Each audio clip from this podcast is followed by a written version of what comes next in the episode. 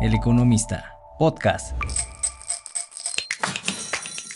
Querido auditorio, soy Yuridia Torres de la sección de finanzas personales de El Economista y esto es Cuida tu morralla, el podcast que te ayudará a mejorar tu educación financiera. Bienvenidas y bienvenidos a Cuida tu Morralla, el podcast de finanzas personales de El Economista. En este episodio hablaremos del aguinaldo. ¿A poco nos están sobando ya las manitas? Porque ya huele a Navidad, huele a fiesta y huele a dinero. Y, pero déjenme decirles nada más, hay muchas cosas que rodean al aguinaldo. Para comenzar, iniciaré con la definición de este. Se trata de una prestación laboral que tienen las y los trabajadores, trabajen o no en la formalidad. Que sea obligatorio o no, que sancionen a unas empresas o no, pues ya son temas como más profundos y legales. Pero sí o sí, nuestros empleadores deberían de darnos nuestro aguinaldo.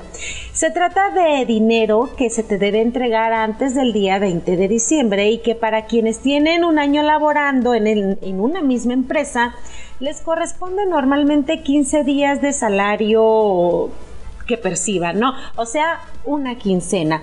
Si tienen menos tiempo trabajando, entonces existe una fórmula para calcular cuánto te deben de pagar de aguinaldo, que en la sección de finanzas personales muy próximamente van a estar viendo cómo realizar este cálculo. Es importante que consideren y arropen el tema de que el aguinaldo no es dinero que nos regalan nuestros empleadores, nuestros jefes, las empresas donde trabajamos. Es una prestación fruto de nuestro trabajo. Entonces, como tal, hay que darle ese poder y seriedad al aguinaldo. Y a ver, ¿por qué digo esto? Porque muchas personas utilizan este dinero como si el mundo se fuera a terminar. Vemos en diciembre a la gente bien feliz, gastando y algunos, digamos, así también como derrochando. ¿A poco no? Si han visto a alguien, no digan que no, así de, no hombre, yo pago, al cabo ya, ya me dieron el aguinaldo. Y voy a decir algo que siempre comento. Gastar no es malo, pero hacerlo de manera no planeada o descontrolada, sí, porque tiene efectos negativos en nuestras finanzas. Entonces, si queremos que nuestro aguinaldo nos rinda más, que este dinero nos genere paz y tranquilidad, no solo en diciembre, hay que buscar la forma de distribuirlo pues de manera diferente. Por ejemplo, no es que ese dinero lo ahorres o no lo gastes y lo tengas guardado allí, no, sino que lo distribuyas de formas distintas.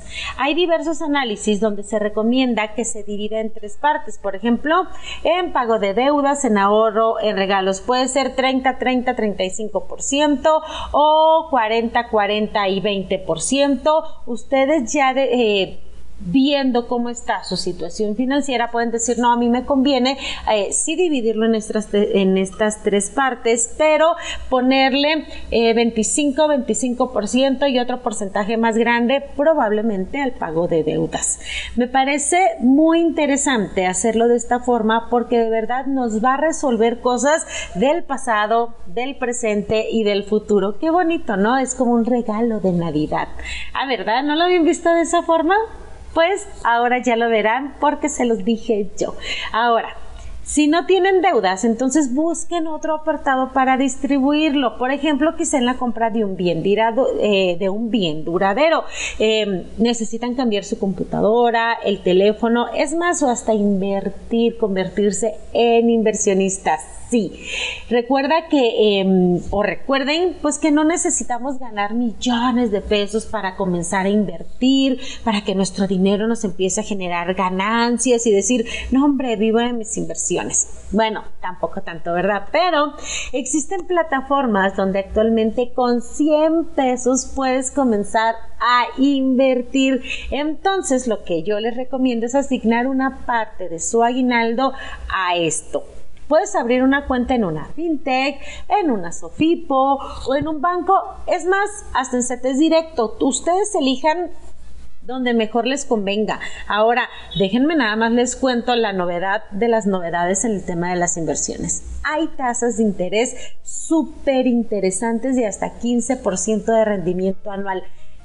De verdad teníamos años, años que no veíamos estos eh, rendimientos, estas ganancias que nos pueden estar dando por invertir nuestro dinero. Pero a ver, antes de hacerlo, ya saben, hay que comparar, hay que revisar que la empresa donde lo van a hacer sea regulada, si les interesa que tenga como una protección, como un seguro de depósito, como el que tienen las UFIPOS, o eh, un fondo de protección al ahorro, como el que los tienen los bancos, hay que comparar. Por eso les digo, ustedes de verdad analicen, son sus finanzas y las finanzas son personales, pero yo les doy estos consejos para que puedan, podamos tener tranquilidad financiera este 2024 y pues qué mejor que comenzar a hacerlo, a planearla desde antes para así el primero de enero que no nos preocupe la, el tema de las finanzas, sino la desveladota que nos dimos recibiendo el 2024.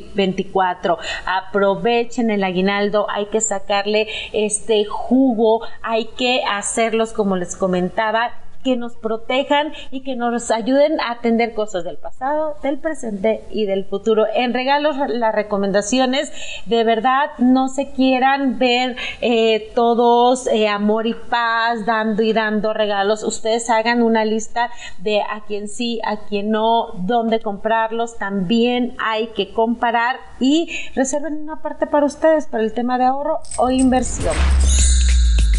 Yo soy Yuridia Torres y esto fue Cuida tu morralla, el podcast de finanzas personales de El Economista. Las y los invito a que se den una vuelta por la sección de finanzas personales de El Periódico. Lo pueden consultar de manera impresa, pero también digital, donde todos los días preparamos contenidos para que caminemos y avancemos hacia una tranquilidad financiera. Muchas gracias y nos escuchamos en el próximo episodio.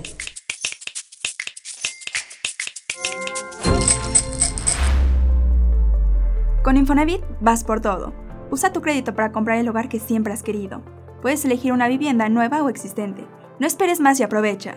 Tasa de interés desde 3.1% según lo que ganes, mensualidades fijas durante todo el crédito, seguros de desempleo, desastres e invalidez. Además, puedes unir tu crédito Infonavit con quien quieras, familiares, amigos o pareja, sin necesidad de estar casados. ¿Qué esperas? Chica cuánto te prestamos en mi cuenta.infonavit.org.mx. Usa tu crédito Infonavit, es tu derecho. El Economista, podcast.